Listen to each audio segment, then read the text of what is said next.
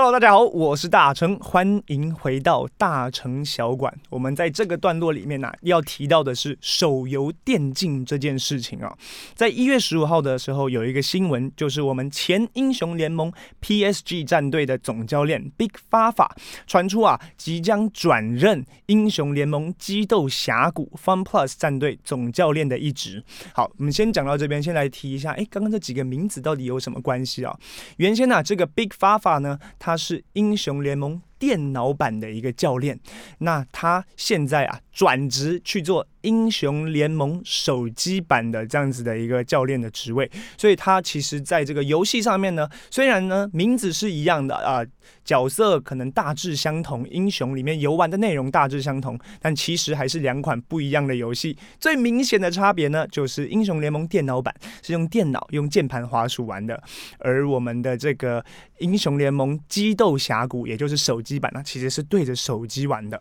好的，那讲到这里啊，当时候我们就要来提到我们 FunPlus 英雄联盟手游分部的经理 Jackie 啊，这个 Jackie 呢也是我的台大同学啦，表示啊，中国赛区目前对于英雄联盟激斗峡谷的项目非常感兴趣，已经有近百支战队投入此项目。目前呢，几乎有参加英雄联盟的 LPL 队伍，也就是顶级联赛的队伍呢，都已经开始组建这个手游的项目，还有各种大大小小小的。譬如说所谓的网咖队啊，或者是我自己三五呃朋友觉得自己打得不错，然后找赞助商来投资，这样子的战队啊，已经在呃这个大陆这边有破百支了。那另外呢，FunPlus 提到啊，他们成立这个英雄联盟呃手游战队的原因主要有两个，第一个就是呢，手游市场成长。的速度非常的快，那这个我们在后面呢也会提到一些数据给大家听。那另外一方面就是英雄联盟本身就已经是全球最大的这个电子竞技项目，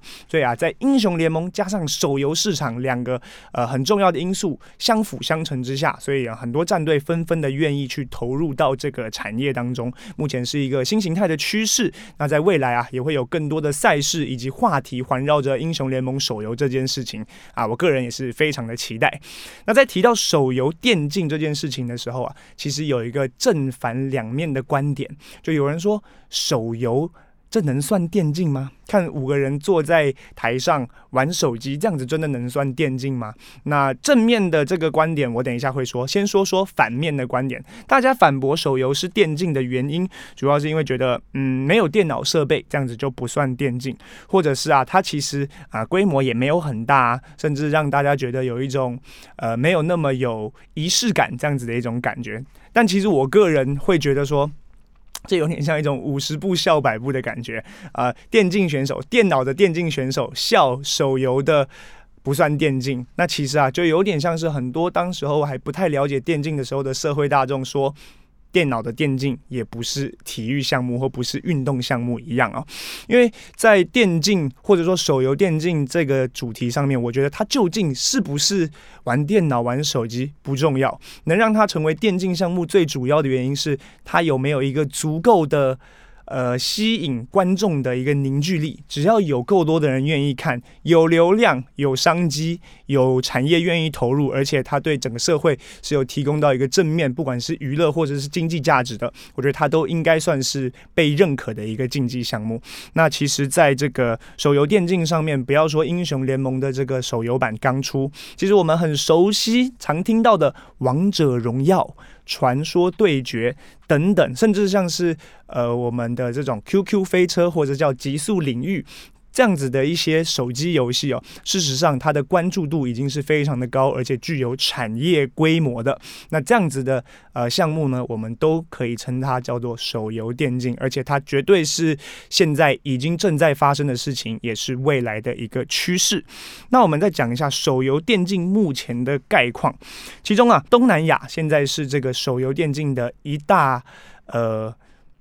算是最蓬勃的一个地区吧？为什么呢？因为在东南亚的这一块市场里面呢，有一种属于电竞的后发优势啊，应该说手游电竞的后发优势。呃，东南亚的很多人们呢，跳过了拥有个人 PC 或者是笔电的这个阶段，直接来到了拥有手机的阶段，而且现在手机其实可以。呃，可能算是很大程度的取代了电脑大部分的功能。所以大家人手一台手机以后呢，我就觉得我没有必要一定要去呃使用电脑或者是玩电脑了，反而呢我就玩手机。那所以呢，手游现在在这个东南亚是非常的盛行的。我们这边也有几个数字可以跟大家稍微分享一下。在二零二零年 Q two，就是第二季的这个东南亚的手游啊，来到了同期比去年。增长了百分之四十八点三，来到了光五月就来到了二点一亿美元。那六月啊开始回调，那有一个很大的原因，当然是因为疫情啊，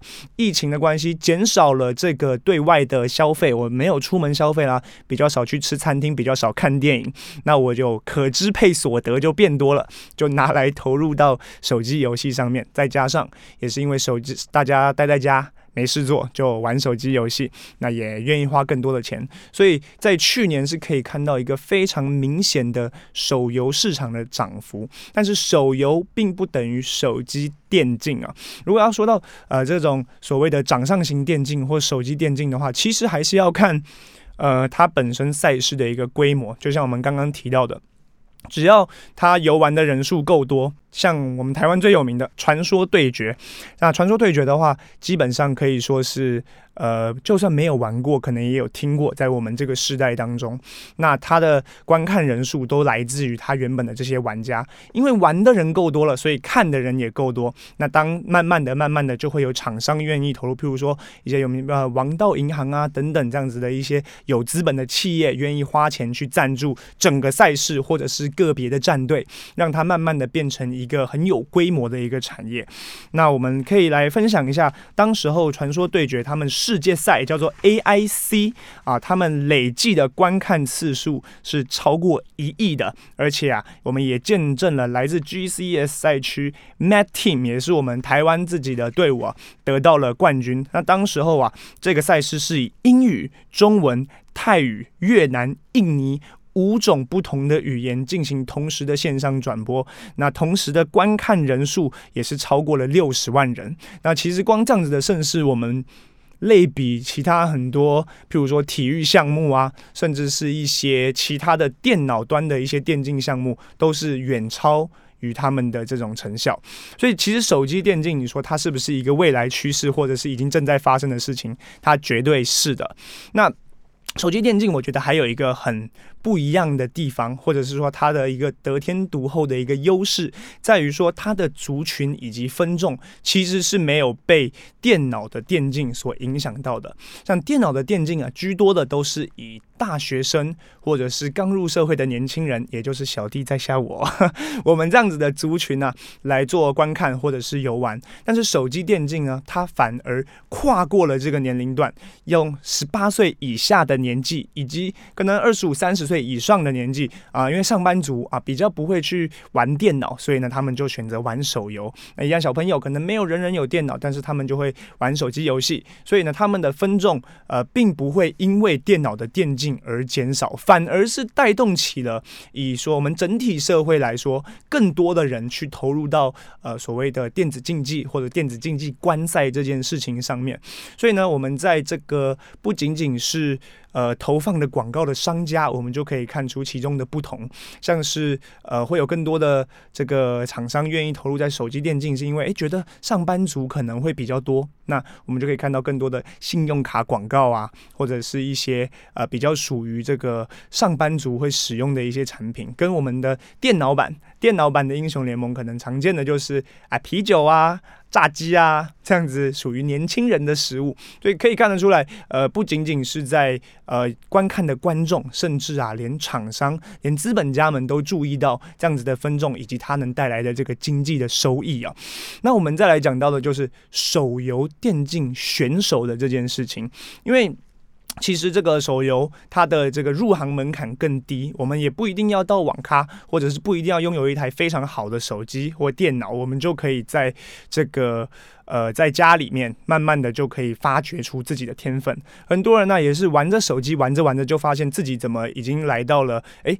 整个伺服器，或者是我们说整个呃联赛的一个顶端。那所以我自己在观察这一块的时候，会发现手游的电竞选手他们的这个来自的家庭背景，或者是说呃教育程度，或者是说他们来自的家庭，会非常的不一样。呃，我之前在这个上海的时候，虽然我自己不是做呃手游电竞的项目，但是我看到我们隔壁的项目，也就是手游电竞《王者荣耀》的项目，有很多小朋友其实是来自真的来自农村。那他们当时候就会需要不仅仅是在游戏上面，还有在生活，甚至是一些呃理财观念，甚至是一些呃。讲长远一点，职涯规划，我们都需要去帮他们做更多的考虑。那其实我觉得这个现象，同样的也，呃，有在台湾观察到。我觉得是一个非常需要更多人才来投入辅导这样子的小朋友，让他们在手游电竞上面不仅仅是玩游戏，而且更可以把它当做职涯去做规划，走上一个正确的道路。那关于这个手游产业人才的培养，我们在下周的节目也会提到。拜拜。